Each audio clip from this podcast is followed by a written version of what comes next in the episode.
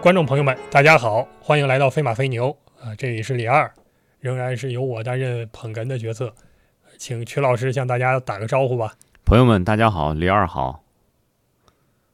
啊，谢谢，感谢曲老师。这个我要跟大家说明一点，虽然你们听起来好像哦，我们啊三两天录一次啊，然后每次单独打招呼啊，其实我们 基本上是一口气录出来很多期，所以他这个招呼会打很多遍。所以一开始大家听着可能觉得老师很有热情，我也很有热情，后面就热情越来越淡啊。这个说了好几遍了啊。当然，他如果真的很有热情，他现在也是装出来的。我就不信他连续打了七次招呼，他还会觉得哎这么开心。呃，我们上一次呢，我们假设我们以为是三天之前或者两天之前我们讲的，呃，讲了一期啊，我们假设这样吧，啊，讲了一期这个有关于公务员这个如何。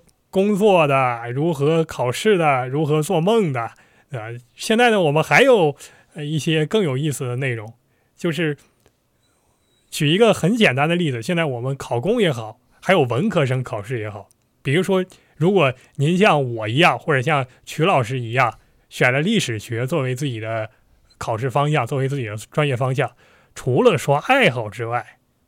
仅以我们两个个人的经历而言，还有一个重要原因，就是上大学真不想再学数学了。那个数学是是真学不明白。我这个最后我毕业的时候呢，写了一长条的话呀，就跟所有人讲啊，像祥林嫂一样讲，就是我无负于数学了。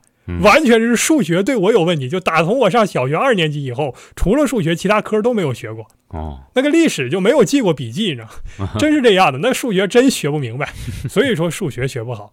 啊，曲老师一定也是这样的，因为他明显有怨念。我印象非常深刻，我本科的时候还是上过曲老师的课的。曲老师上课曾经问过，啊，同学们这个高考数学考过一百三十分还是一百四十分的举手。嗯，基本上没有吧？我我偶尔有，如果有同学呃有过。如果有同学考过一百四十分了的话，他其他科肯定得有相当严重的问题，否则为什么要来学历史？对，要不然就不在我们这儿了，是吧？对呀，所以所以大家学历史学的很，呃，学数学学的很痛苦。嗯。但是现在问题又来了，如果你是一个秦代的公务员，嗯，那么你考过了公务员考试之后，考过一些什么认字的考试之后，你还需要再学数学吗？嗯。现在我们历史学的。爱好者们考中了是可以不学数学的，呃，现在的公务员还要学吗？这一点还是让啊 徐老师跟我们讲一下。哎呀，真是像何成讲了刚才这些东西呢，就一下子把我拉回到了过去数学折磨我那些痛苦的时代啊。呃，我们确实是看到了，呃，数学对于很多文科生啊，它绝对是梦魇一般的存在。呃，包括好像今天我们在考公的时候，里边还会有数学的考试。好像我们很多文科的朋友在准备考公的时候呢，花最大的时间其实不是放在申论上啊，不是放在什么行测上啊，可能就放在那个逻辑推演上了。呃，好像他们说这个 GRE 考试里边也有数学是吧？但是我没有考过啊，就完全不知道那个里边是什么情况。但是那个确实表达是很痛苦的。呃，我们太好了，已经排除了我对 GRE 考试的任何预期了，还规规规矩矩考雅思。是，但是我其实看到了，就是呃，在秦代或者是汉代的时候，他们的公务员一般都要有基础的数学知识，因为在他们的行政事务中，里边有一项很重要的就是统计数量，并且做增减、查数。呃，这个查数还。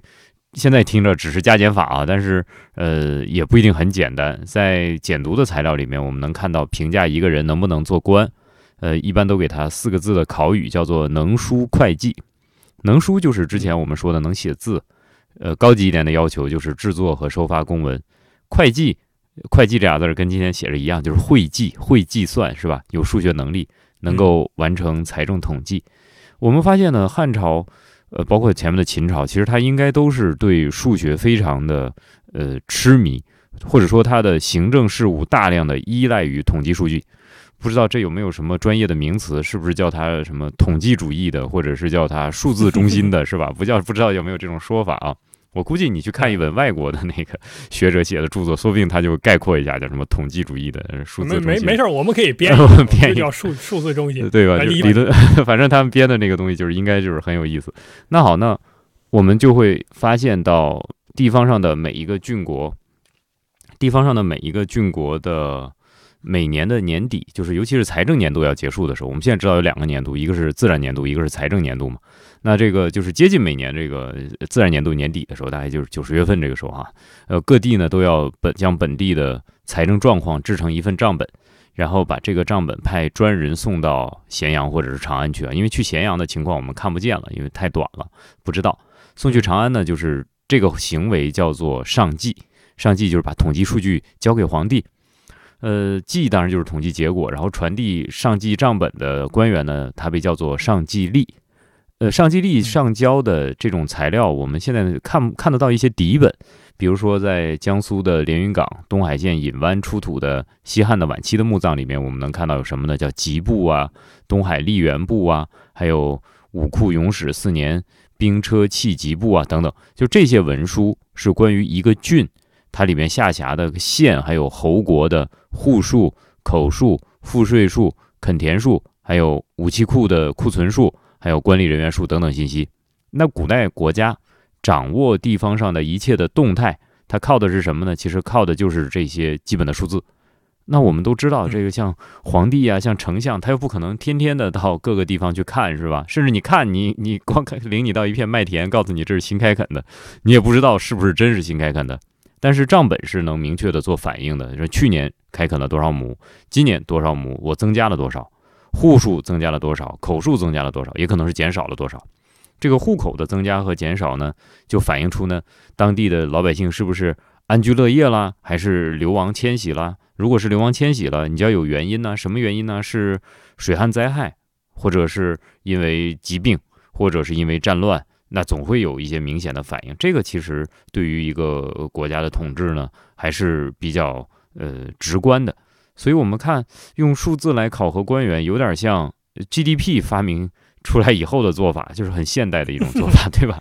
呃，而且数目字管理，对数数数用这个数字来管理。可是呢，你说这个如果要是我这样被考核，我是公务员，我被数字考核，我其实是很有压抑感的，对不对？因为这个人口的增长啊，它。它不是一个线性的事情，对不对？包括像填土也不是无限开发，这个其实是很难弄的。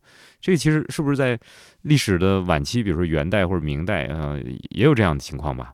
能不能看到？应该是有的，就是，呃，但是比如说元代给我的感觉，他不太在乎这事儿，嗯，就是他的管理是比较粗放。当然我不懂啊，我只是大体上的一个印象。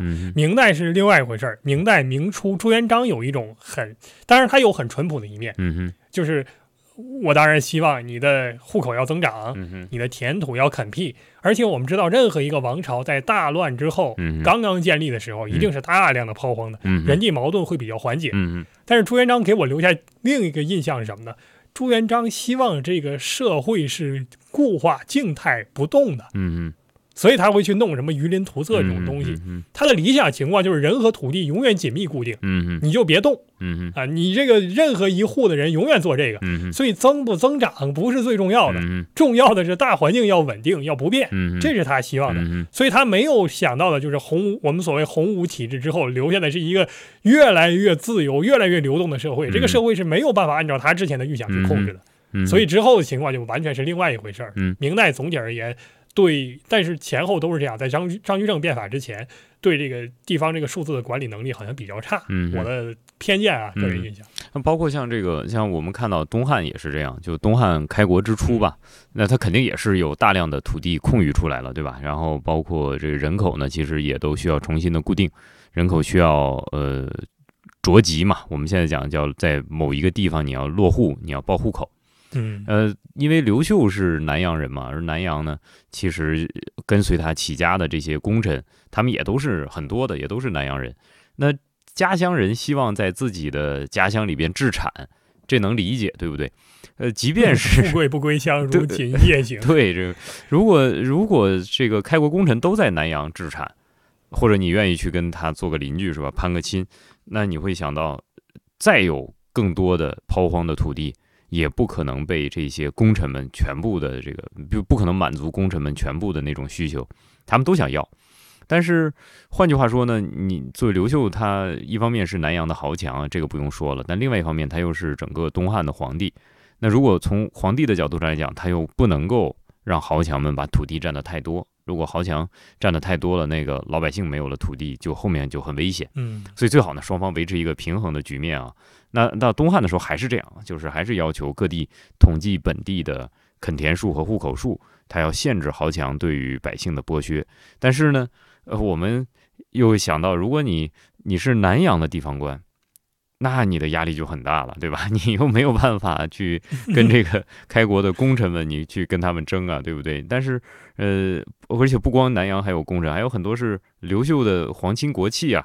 他的姐姐，我们知道他那个姐姐其实脾气都很倔的，是吧？包括他姐夫这些人，都是都是脾气很大的这些人，是吧？跟家庭环境有关系。对对对，这一家都这样。刘秀这家人其实是比较那个，就是性子比较啊刚毅，是吧？比较比较这个厉害的一 家人。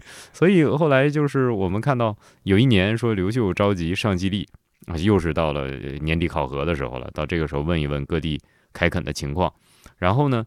呃，其实按说皇帝是不应该在这个场合出席的哈，一般都是丞相就把这事儿解决了。可是呢，这次呢，就是陈留上吉利呢，在他面前呢，就是呃装模作样。但是这个家伙本来可能是滥竽充数的，但是他他那个记事本上，就是他手里拿的这个护板上，就拿这个板上呢，可能是背后写了几个字。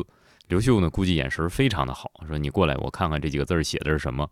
这几个字儿，这几行字写的是颍川弘农可问，河南。南阳不可问，这话呢就写在《后汉书》上。咱们一般看的这个就是黑话啊，缩略语。公务员之间懂的，皇帝也不懂，大家不懂，这什么意思？说你写这是什么东西？陈留来的这个上吉利呢，嘴很硬啊，也是好汉。他说我不知道啊，我在洛阳逛街的时候听人说的，我觉得好玩就抄下来了。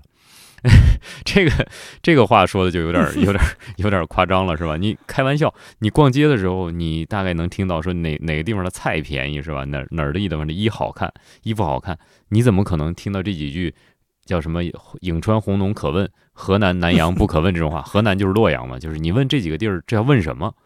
刘秀就主要抄到这个地方来干嘛？对你抄还带带过来，还到这个见见皇帝的时候，你还带着他是吧？然后。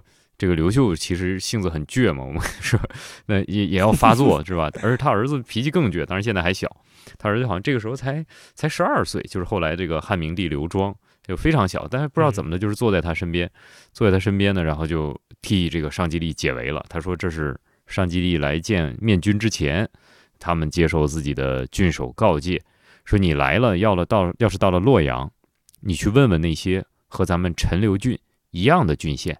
他们开垦多少土地，咱们大致比较一下，报一个差不多的数，你不要冒尖儿，是吧？你也不要垫底。但是你问问谁呢？就是问颍川和弘农，这跟咱们是比较同一级别的哈。但是像洛阳和南阳这两个地方的垦田数，你不要问，问了也没有用。哎，这刘秀就问儿子说：“那为什么这个洛阳和南阳不能问？”十二岁的刘庄呢，就这个时候表现出了一种非常超越。自己年龄阶段的敏锐的政治眼光哈，他就说，因为河南地城多近臣，南阳地乡多近亲，田宅于志不可为准。就这两个地方那个土地数都是假的，你问了这对我们没有任何帮助，反倒有损害，对吧？我们没没有办法弄，所以我们我们会发现，即便是汉朝或者是秦朝，他们在法律里边规定了说你的统计数据要多么的准确。多么的可靠，有多么大的那个做的不好了，后面有多大的惩罚跟着。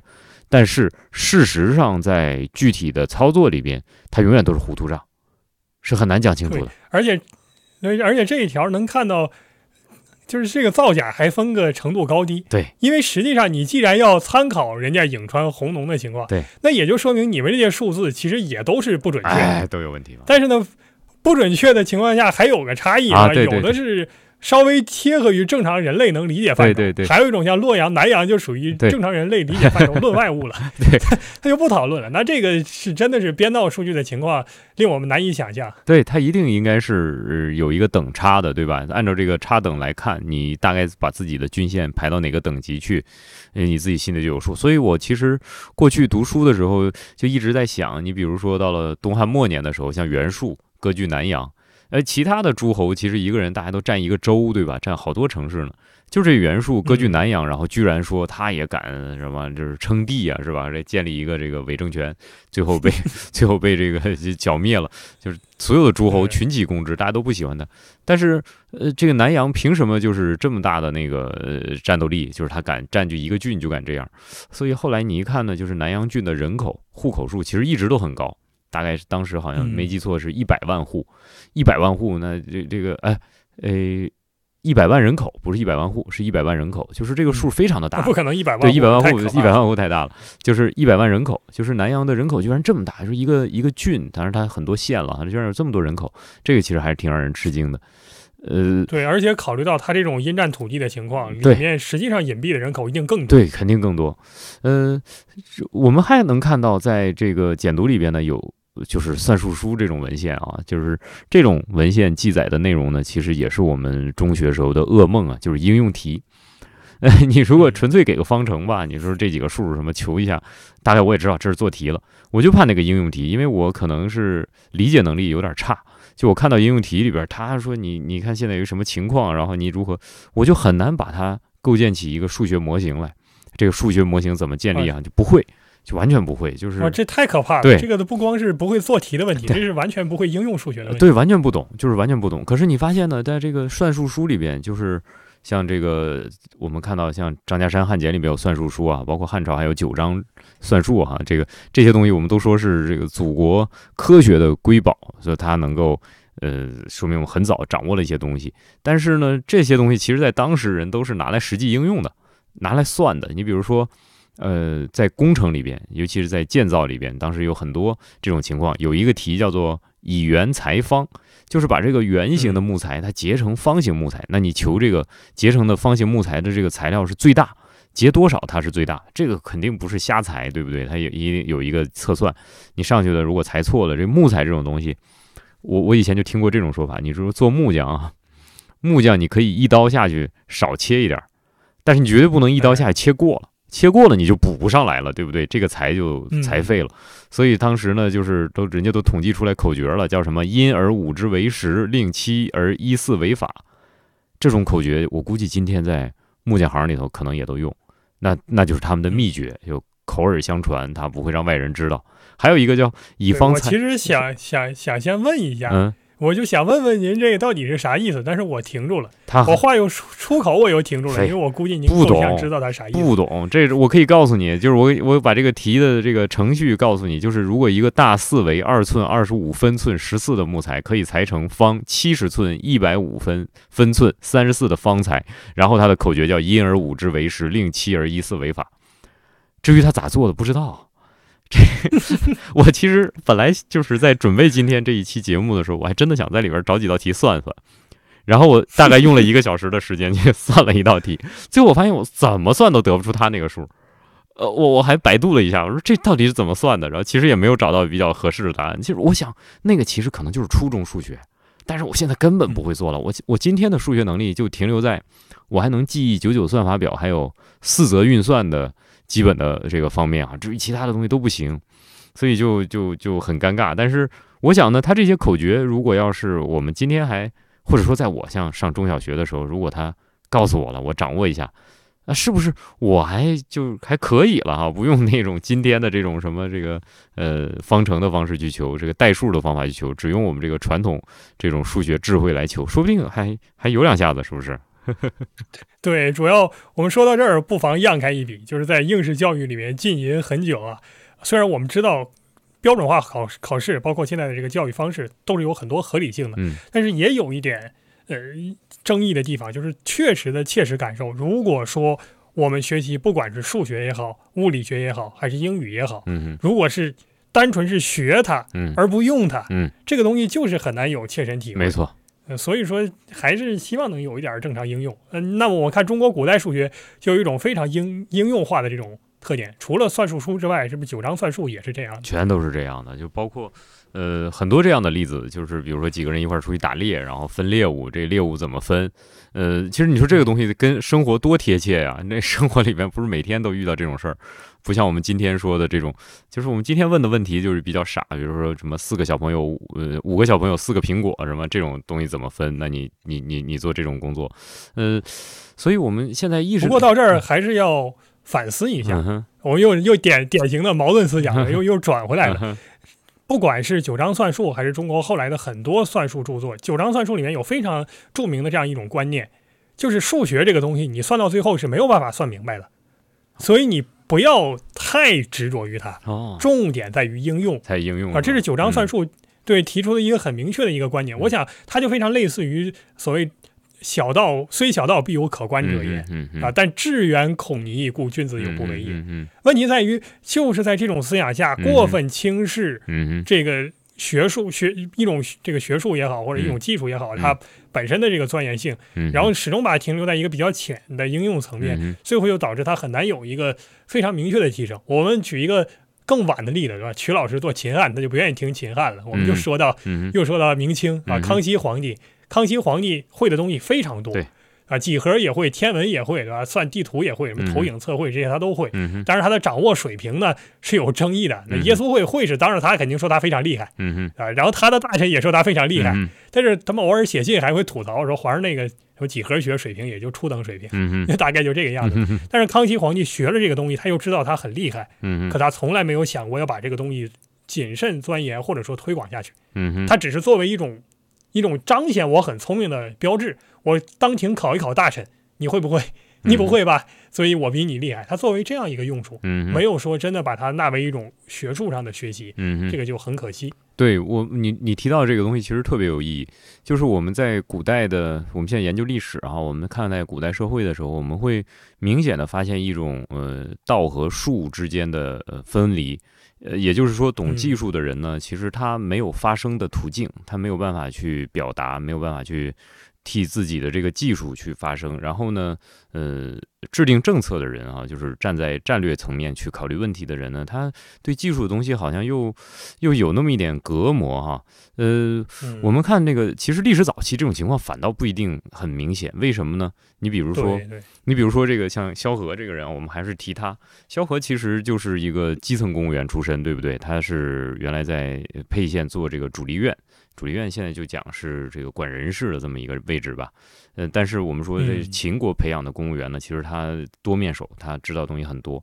所以后来我们看呢，他在刘邦的这个汉的阵营里边呢，他扮演的角色就是一个后勤部长，是一个督造官员。我们说像呃长安城里边的未央宫啊，什么长乐宫啊，甚至是给刘邦提供的兵员呐、粮饷，其实这些都是很琐碎的东西，都是萧何一个人完成的。因为刘邦根本不懂这些东西，他也不管，这都是萧何替他完成的。你只要有人送过来，刘邦只是去决定说往哪个地方去走就行了。